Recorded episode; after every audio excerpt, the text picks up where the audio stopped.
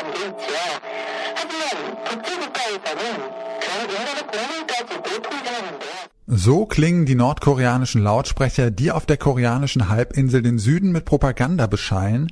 Vor genau 70 Jahren begann der Koreakrieg, der viele Millionen Menschen das Leben gekostet hat. Bis heute ist kein Friedensvertrag zwischen Nord- und Südkorea geschlossen worden. Der Konflikt besteht mittlerweile schon so lange, dass man sich kaum vorstellen kann, dass es irgendwann nochmal zu einer dauerhaften Versöhnung oder sogar zu einer Wiedervereinigung kommt. Wir fragen uns deswegen heute, ist eine Versöhnung von Nord- und Südkorea überhaupt noch möglich? Es ist der 25. Juni, mein Name ist Janik Köhler, hi.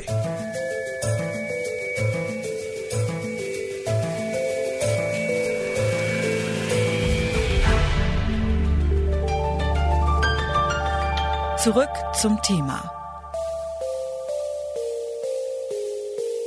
Seit 70 Jahren schwelt der Konflikt zwischen Nord- und Südkorea. Mal gibt es vorsichtige Annäherungen, dann scheinbare Rückschläge. Erst in der vergangenen Woche hat Nordkorea das erst zwei Jahre alte Verbindungsbüro an der Grenze gesprengt. Fabian Kretschmer hat die Lage im Blick. Er arbeitet schon lange als Auslandskorrespondent für verschiedene deutsche Medien und berichtet auch aus Südkorea. Ihn habe ich gefragt, wie nach den neuesten Drohungen denn die Stimmung vor Ort ist. Ja, also ich meine, ganz, ganz die jüngste Entwicklung ist, dass Kim Jong-un, also der Machthaber in Nordkorea, ähm, seine Drohaktion doch wieder ja, zurückgezogen hat oder zumindest pausiert hat. Aber ähm, generell äh, ist die Stimmung einfach ja frustrierend. Also die Leute, die an diese Annäherung mit Nordkorea geglaubt haben, die waren sehr hoffnungsvoll. Das hat sich zerschlagen und quasi jetzt sehen wir wieder so den Status quo, den es schon äh, seit Jahrzehnten eigentlich gibt. Und ähm, das Problem ist, nicht so sehr die mil militärischen Drohungen. Also die Südkoreaner sind daran gewöhnt. Also die wissen eigentlich, dass Nordkorea quasi bellt, aber nicht beißt. Aber ähm, klar, trotzdem sind die frustriert und fühlen sich auch so ein bisschen hintergangen, weil äh, ja Nordkorea quasi jetzt auch nicht geliefert hat äh, im, im Zuge der Annäherung und gleichzeitig aber der Konflikt wahrscheinlich auch zwischen Nordkorea und den USA gelöst werden muss und äh, Südkorea dann das ja das nicht im Alleingang machen kann. 70 Jahre ist Korea jetzt schon geteilt. Das ist eine ganz schön lange Zeit. Die meisten Koreaner und Koreanerinnen kennen das auch gar nicht mehr anders.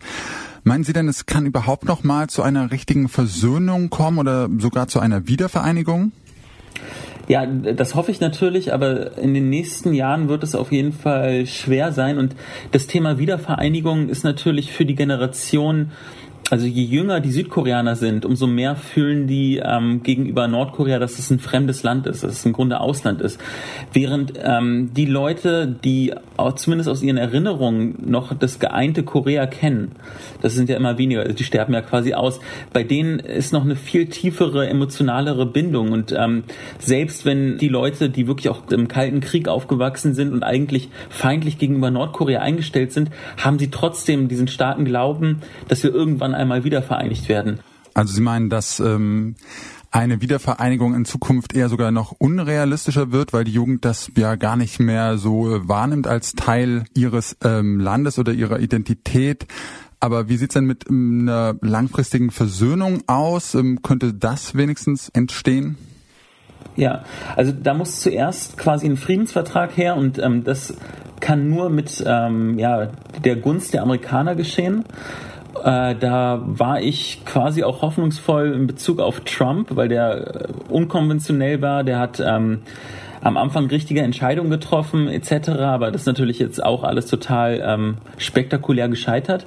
Aber tendenziell ähm, wird diese Aussöhnung, ja, wird schon kommen. Aber die Frage ist, ob das in 10, 20 oder 30 Jahren ist, das weiß niemand. Was erstmal realistisch ist, dass es irgendwann mal nach dieser Aussöhnung so eine Art ähm, Konföderatenlösung gibt, dass ähm, die Grenze so langsam geöffnet wird und ähm, es quasi zwei Länder gibt, die parallel gemeinsam existieren und sich annähern, ähm, auch wirtschaftlich annähern. Und so kann man dann vielleicht irgendwann mal über Wiedervereinigung nachdenken. Aber das ist nichts, was eigentlich über ja von heute auf morgen geplant werden kann.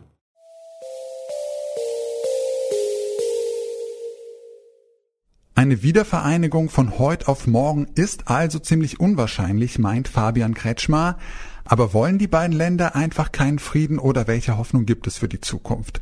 Rüdiger Frank vom Institut für Ostasienwissenschaften der Uni Wien hat sowohl in Nordkorea studiert als auch in Südkorea gelernt und hat deswegen eine gute Einsicht in beide Perspektiven.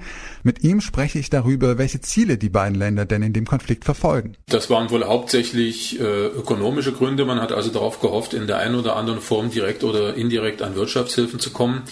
Politisch gesehen hat Nordkorea langfristig ja durchaus das Ziel der Wiedervereinigung und da kann es nicht schaden, auch mit einem potenziellen Konkurrenten in diesem Fall wie Südkorea im Kontakt zu bleiben, um auch etwas voneinander zu lernen und sich auf diese Wiedervereinigung aus eigener Sicht vorbereiten zu können.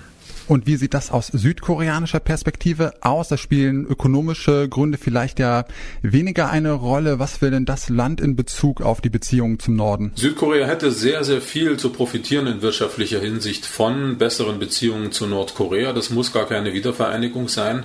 Äh, bedenken Sie, dass Südkorea dadurch, dass es diese dichte Grenze zu Nordkorea gibt, de facto eine Insel ist. Ohne dem hätte es eine direkte Landverbindung nach China.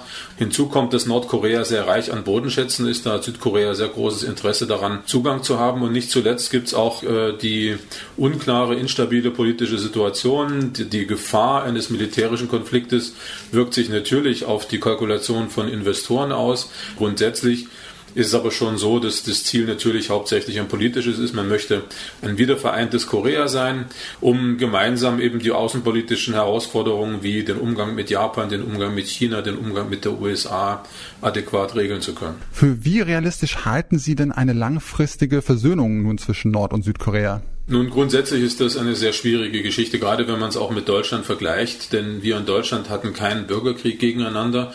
In Korea gab es das sehr wohl. Der Krieg war blutig, der Krieg war grausam, der Krieg ist aus ideologischen Gründen geführt worden und das ist eine enorm hohe Barriere, die da zwischen den Menschen steht. Und auch wenn man das persönlich nicht miterlebt hat, ist es trotzdem etwas, das erstmal überwunden werden muss. Andererseits sprechen sehr, sehr viele Gründe für eine Vereinigung. Es gibt auf beiden Seiten einen sehr starken Nationalismus oder Patriotismus, je nachdem, wie Sie es nennen wollen.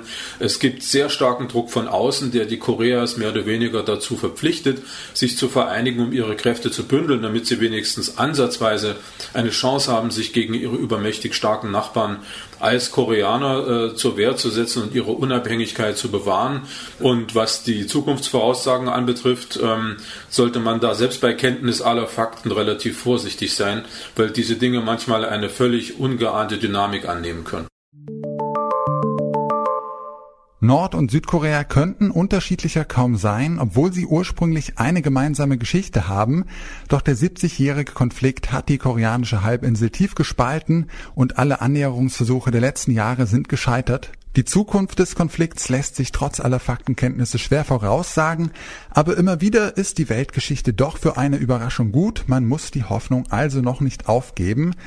Wenn ihr mehr zu politischen Themen hören möchtet, dann gibt es bei Detektor FM auch noch den Blätter Podcast. In dem bespricht meine Kollegin Helena Schmidt monatlich aktuelle Themen zusammen mit den Blättern für deutsche und internationale Politik.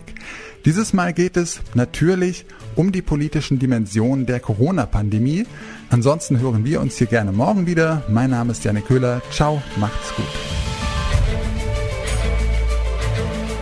Zurück zum Thema vom Podcast Radio Detektor FM.